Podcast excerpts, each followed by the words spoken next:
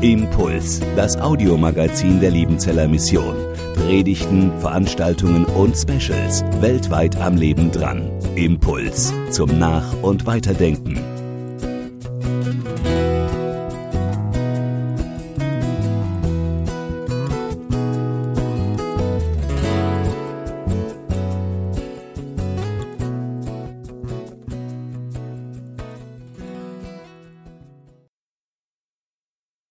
Und jetzt nochmal im Original, so ganz weit vom Original weg war die ja gar nicht. Das war wirklich originell. Und als Jesus von dort wegging, sah er einen Menschen am Zoll sitzen, der hieß Matthäus. Und er sprach zu ihm, folge mir. Und er stand auf und folgte ihm. Und es begab sich, als er zu Tisch saß im Hause, siehe, da kamen viele Zöllner und Sünder und saßen zu Tisch mit Jesus und seinen Jüngern. Als das die Pharisäer sahen, sprachen sie zu seinen Jüngern, Warum ist euer Meister mit Zöllnern und Sündern? Als das Jesus hörte, sprach er, nicht die Starken bedürfen des Arztes, sondern die Kranken. Geht aber hin und lernt, was das heißt. Barmherzigkeit will ich und nicht Opfer. Ich bin nicht gekommen, Gerechte zu rufen, sondern Sünder. Nur ungefähr zehn Kilometer von dieser Zollstation entfernt gibt es ein wunderschönes Wadi, das Wadi Amut. Als Student hatte ich die Gelegenheit, mit anderen Kommilitonen einmal durch dieses Wadi durchzumarschieren, also durch ein tiefes Tal, das durch einen Bach geformt wurde und im Winter meistens Wasser hat und im Sommer dann oft auch ausgetrocknet ist, aber oft eine wunderbare Vegetation hat. Und oben in den Bergen ist es manchmal dann schon richtig dürr und trocken. Wir gingen los morgens. Wir wussten, wir brauchen einen ganzen Tag dadurch vom See Genezareth hoch bis nach Zfat über 1000 Höhenmeter, eine richtig lange Strecke.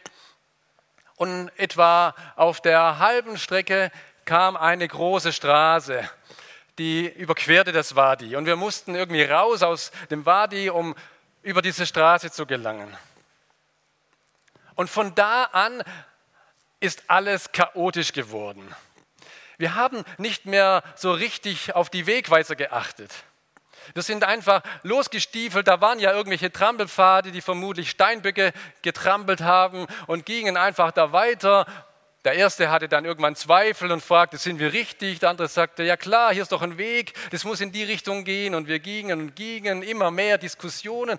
Und irgendwann merkten wir, es geht nicht mehr weiter, da ist der Abhang und da ist ein Berg, da kommt man nicht hoch. Wir haben uns verlaufen. Das fiel uns wahnsinnig schwer, das einzugestehen.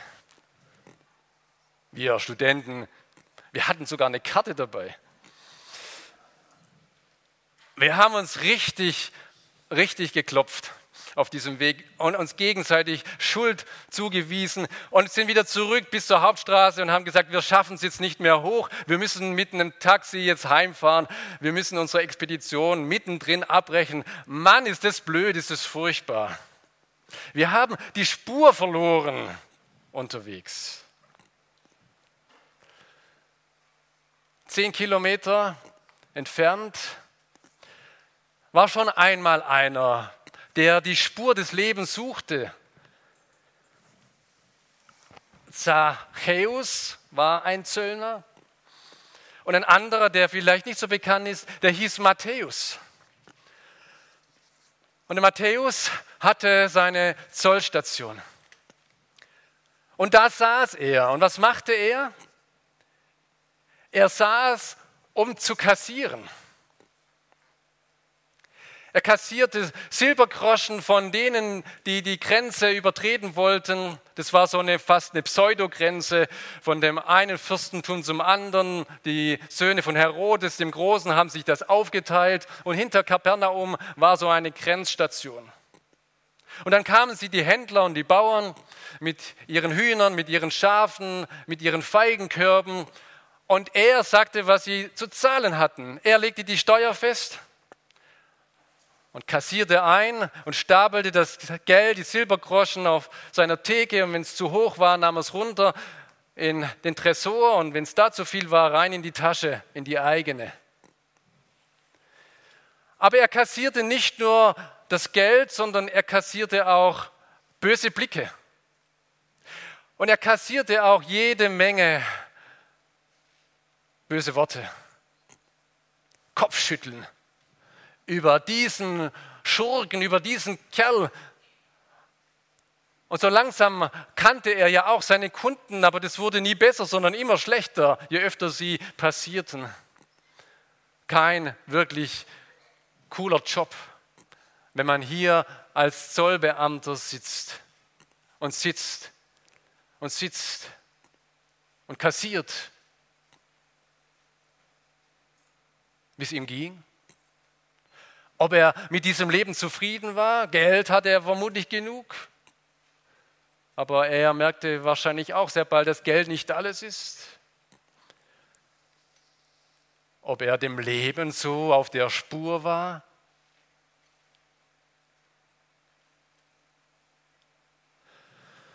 Folge mir. Nein, diese Worte waren der Hammer. Da kommt einer und spricht ihn an. Normalerweise spricht nur er an, weil die Leute nicht freiwillig ihn ansprechen. Und dann sagt einer, folge mir. Ein Aufruf. Ich soll aufstehen? Von meinem Platz, auf dem ich hier sitze? Innerhalb von wenigen Sekunden waren da eine Menge, tausende von Fragen. Was ist das für einer, der, der, der mich so anspricht, der mich völlig aus dem Konzept bringt? Und er hatte noch so ein paar andere dabei sich im Gefolge. Wo geht er denn hin? Was ist denn sein Ziel? Was würde passieren, wenn ich jetzt mitgehe? Wer macht denn heute den Tagesabschluss? Und wer kassiert denn das Geld, das ich normalerweise kassiere? Wo fließt denn das hin? Und was passiert hier mit der Zollstation? Wer wird, wer wird das weitermachen? Und kann ich diesem Wildfremden irgendwie zutrauen, dass er mich auf einen neuen Weg führt, der, der Sinn macht.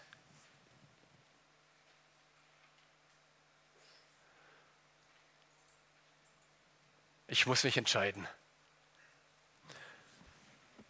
Und er stand auf und folgte ihm.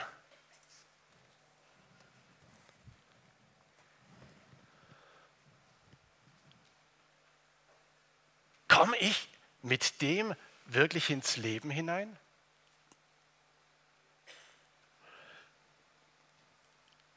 Oder kann ich nicht selber besser wissen, was für mein Leben gut ist?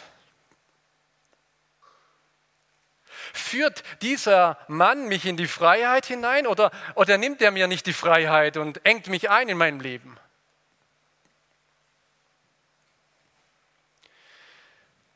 Ich war vor ein paar Wochen in Bangladesch und am Ende der Reise hat mich der Missionar vor dem Flughafen gewissermaßen verabschiedet und gesagt, ich muss schnell weiter, parken ist schwierig, du kommst schon klar. Dakar, 15 Millionen Einwohner, ein Flughafen, der nicht ganz so groß ist wie in Frankfurt oder Stuttgart, aber Tausende, Hunderttausend gefühlt eine Menge von Menschen, die da rumwuselten. Und ich stand mit meinem Koffer da und ganz viele Menschen und ich hatte keine Ahnung, wo soll ich mich denn jetzt anstellen? Natürlich kann ich ein wenig Englisch, aber irgendwie ist da niemand, der so richtig Englisch spricht. Wo muss ich denn hin? Und dann kommt einer auf mich zu, spricht mich an, fragt, wo ich hin will und sagt, come, follow me. Ich follow dem, laufe dem hinterher. Und dann geht er vorbei an einer langen Schlange durch eine Tür durch dann kommt da irgendwie so eine Kofferuntersuchung, alles durch die Maschine. Ich stehe daneben, er sagt, rauflegen. Innerhalb von zehn Minuten war ich an der Stelle, wo ich meinen Koffer für den Flug aufgeben konnte. Ich war platt. Natürlich sagte er dann, Backschisch, Backschisch. Ich musste ihm dann Trinkgeld geben, habe ich ihm dann auch gegeben. Ich wäre da nicht hingekommen, ohne diese Hilfe, vor allem nicht so schnell. Ich hätte irgendwie mich durchfragen müssen, vielleicht sogar noch Angst gehabt, dass ich den Flug überhaupt noch erreiche. Aber da ist doch einer, der sich auskennt auf dem Flughafengelände. Und wenn sich einer besser auskennt, dann kann er mir doch besser den Weg zeigen, wie ich, der ich da zum ersten Mal rumirre. Wenn Jesus tatsächlich durchs Leben hindurchgegangen ist, und wenn Jesus gestorben und auferstanden ist, dann lebt er und dann hat er das Leben kennengelernt und weiß um das Leben. Und dann ist er der, der jetzt lebendig ist und der mein Leben auch in Zukunft sieht. Dann weiß er, was morgen kommt und übermorgen. Wir sind doch alles Anfänger, wenn es um das Morgen geht. Keiner von uns weiß, was morgen kommt. Das sind doch alles neue Wege. Für euch und für uns alle. Keiner kennt das Leben von morgen. Aber einer kennt's. Jesus. Es wäre doch töricht zu sagen, nein, Jesus, ich lebe ohne dich, ich komme da schon besser zurecht. Wie mit einem, der sagt, und ich bin der, der das Leben und dein Leben kennt. Und eine zweite Sache, die vielleicht den Matthäus noch einmal gezögert haben, diesen, also dass er vielleicht noch gezögert hat, ist die Frage, kann ich denn frei mit Jesus unterwegs sein? Oder bin ich nicht irgendwie eingeengt, dass ich mich nicht wirklich frei entfalten kann? Ich muss dem da immer hinterherlaufen, immer das machen, was er sagt. Ich komme aus Ludwigsburg, vielleicht war der auch schon mal in dem Märchengarten. Und da gibt es so ein, eine kleine Geschichte für kleine Kinder. Eigentlich nämlich, da kann man mit so einem Boot so eine, so eine Runde drehen. Hat das schon mal jemand von euch gemacht? Da sitzt man sich rein und dann macht man eine Runde und kommt wieder an. Naja, nicht so wirklich ganz spannend, wenn man älter ist, aber für die Kinder schon. Stellt euch vor, das wäre jetzt ein richtiger Fluss und ihr könntet nicht schwimmen und ihr würdet innen drin leben. Sozusagen in dem Kreis und außenrum ist dieser Fluss. Das ist mir ein Bild, wenn ich überlege, wie ist es eigentlich mit dem Leben mit Jesus? Ja, ohne Jesus ist es wie wenn ich da in einem begrenzten Gebiet unterwegs bin und ich komme da nicht raus, weil ich kann nicht schwimmen. Aber Jesus ist der, der, der schwimmen kann. Und Jesus, der kann mich aufs Kreuz nehmen und mit mir durch so einen Fluss durchschwimmen und in ganz andere Gefilde vordringen, als ich alleine kann. Und das ist das Geniale an Jesus, dass ihr Wege geht mit Jesus, auf die ihr alleine gar nicht kommt, die ihr alleine gar nicht gehen könnt. Ihr habt alle Gebetspartner, Gebetspaten bekommen. Habt ihr die mal gefragt, wie ihr Leben gelaufen ist mit Jesus? Wenn nicht, müsst ihr das noch machen. Wenn Menschen mit Jesus unterwegs sind, und viele von Ihnen, von euch sind mit Jesus unterwegs, dann würdet ihr sagen, ich wäre nie so gekommen, so weit oder da, wo ich jetzt bin, ohne Jesus. Wahnsinn, wie er mich geführt hat. Da bin ich über Flüsse gekommen, durch die ich alleine nicht gekommen wäre. Und das waren manchmal reißende Flüsse. Das waren manchmal nicht ganz einfache Situationen, aber er hat mich durchgeführt. Von wegen, das Leben wird enger, das Leben wird bescheidener, das Leben wird eingegrenzter mit Jesus. Im Gegenteil, es bekommt eine ganz, ganz neue Weite und eine Tiefe.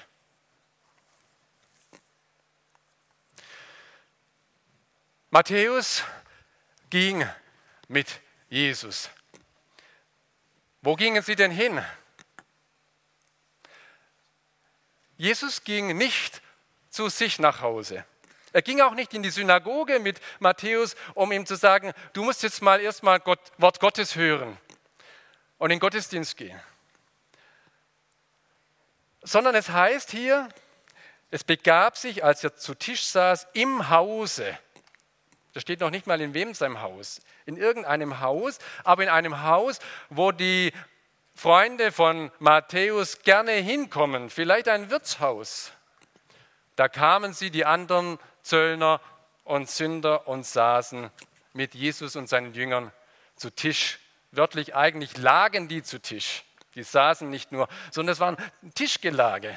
Und die haben getrunken und gegessen und die waren fröhlich beieinander. Außen an den Fenstern standen die Pharisäer. Das waren die Frommen. Das waren die, die auf der Spur gegangen sind, auf der Spur Gottes.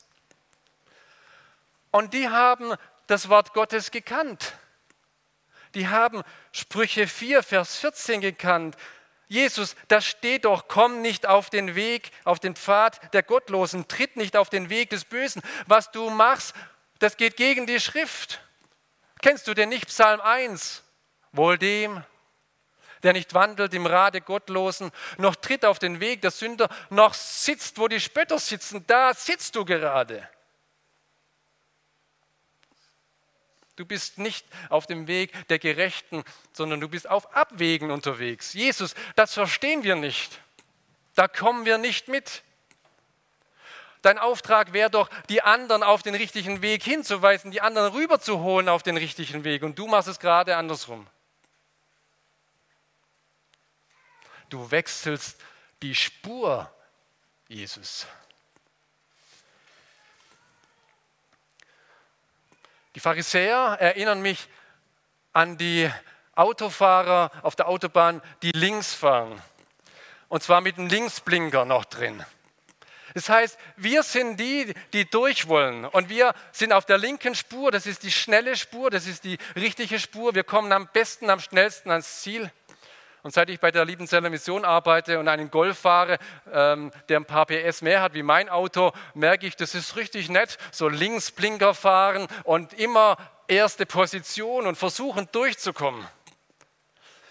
Und alle, die in der Mitte und auf der rechten Spur fahren, die habe ich nicht im Blick. Die sollen da fahren und wenn da einer noch am Seitenstreifen steht, dann soll er da stehen. Ich will durch. Und wenn du Autofahrer nicht so schnell bist, dann kauf dir einen besseren Wagen. Dann kauf dir auch ein gescheites Auto. Du hast das Kleingeld. Es kommt nur auf deine Wertung an und wie du eben dein Geld verteilst. Aber du kannst auch auf die linke Spur kommen und durchfahren. Und Jesus, der ist eigentlich auch Linksfahrer. Der kommt von der linken Spur her von der Spur, wo es durchgeht, wo es durchläuft. Das ist das, wo er herkommt, nämlich die Ewigkeit beim Vater zu sein, heißt links fahren, durchkommen, alles perfekt. Und Jesus kommt auf diese Welt und wechselt von einer Spur auf die andere, von der linken Spur auf die Mittelspur, auf die Rechtsspur, auf den Seitenstreifen und dann wirft sie noch hinaus auf die Wiese.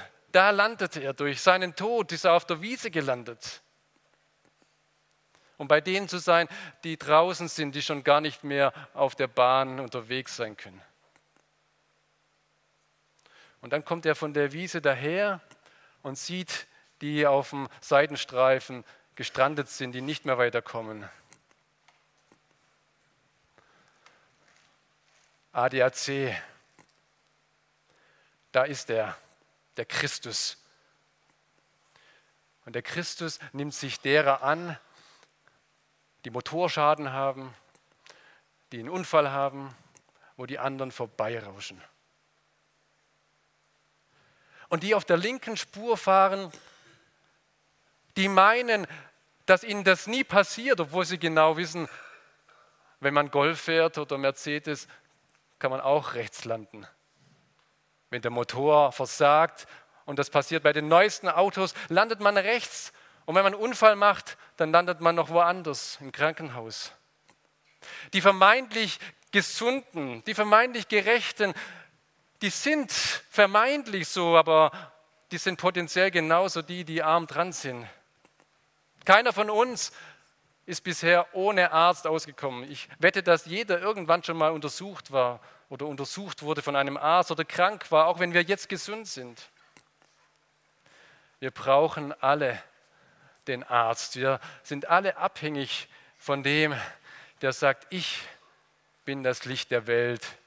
Wer mir nachfolgt, der wird nicht wandeln in der Finsternis, sondern der wird das Licht des Lebens haben. Ich fand das klasse, wie ihr das vorher dargestellt habt mit den Spuren, die ihr gegangen seid. Und wenn ihr sagt, ich lebe mein Jesus mit Jesus. Ich gehe auf seiner Spur. Dann hat es Konsequenzen. Und ich möchte euch bitten, dass ihr genau hinschaut, wie Jesus das macht. Jesus hat eben den Matthäus nicht eingeladen zu sich nach Hause oder in die Synagoge. Das war nicht sein erstes. Sondern Jesus ging dahin, wo der Matthäus zu Hause war. Vielleicht habt ihr einen Freund, eine Freundin, die ihr gerne in den Teenkreis einladen wollt. Das ist gut und das macht. Aber vergesst nicht vorher hinzugehen und sagen, ey, ich bin da, wo du bist. Ich bin mal bei dir zu Hause, ich besuche dich, ich schau mal, wie du lebst. Ich lerne dein Umfeld kennen. Die Missionare der Liebenzeller Mission sind immer Missionare, die hingehen und die nicht sagen, wir warten mal hier in Deutschland, bis einer anruft von Bangladesch und sagt, wir könnten mal einen brauchen. Sondern sie gehen hin und sie lernen die Sprache und sie lernen die Menschen kennen, sie besuchen sie, sie wollen bei ihnen sein. Sie kommen auf ihre Spur, um ihnen zu zeigen, dass Jesus auf ihre Spur kommt und ihnen auf die Spur kommt. Und dass Jesus sie abholen will und mitnehmen auf seine Spur. Und das ist auch euer, eure Aufgabe, die anderen mitzunehmen, nicht auf eure Spur. Du musst jetzt so werden wie ich, sondern dass ihr ihnen zeigt, wie Jesus spurt und dass andere Jesus hinterhergehen. Ich bin mit meinen Jungs, mit denen ich mich verkracht habe, anders mal doch noch glücklich unterwegs gewesen, auch wieder wandern. Diesmal war es nicht in Galiläa, sondern es war in der Wüste, da unten am Toten Meer, wo es richtig heiß wird im Sommer, 40, 50 Grad im Schatten. Wir hatten wieder eine Karte dabei. Wir haben die Karte diesmal richtig gelesen und wir hatten genügend Wasser dabei. Und dann irgendwo in seinem Wadi, und das war wirklich trocken, da kommen uns zwei Österreicher entgegen. Wir haben kein Wasser mehr. Wir wissen nicht, wo es hier rausgeht. Wir, wir finden den Weg nicht mehr.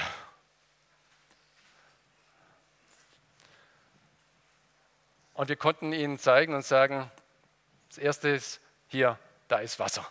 Es trinkt er erstmal. Und dann haben wir die Karte gehabt und haben gesagt, ihr könnt den Weg rausfinden. Wir wissen nämlich, wie wir reingekommen sind mit der Karte und wir können euch auch sagen, wie ihr rauskommt. Und gefühlt haben wir die Österreicher vor dem Tod errettet. Vor dem Tod, dass sie irgendwo in der Wüste vor lauter Durst erschöpft umgefallen wären.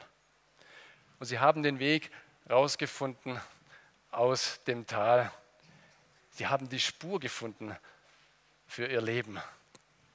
Ich wünsche euch, dass ihr diese Spur findet und Jesus hinterhergeht und vertraut und wisst, es ist das beste Leben, das ihr überhaupt leben könnt.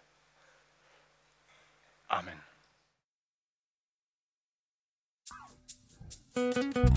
Impuls ist eine Produktion der Liebenzeller Mission. Haben Sie Fragen? Würden Sie gerne mehr wissen? Ausführliche Informationen und Kontaktadressen finden Sie im Internet unter www.liebenzell.org. Die Liebenzeller Mission produziert ebenfalls das Fernsehmagazin Weltweit am Leben dran. Informationen zur Sendung und zum Empfang gibt es unter www.weltweit-magazin.de.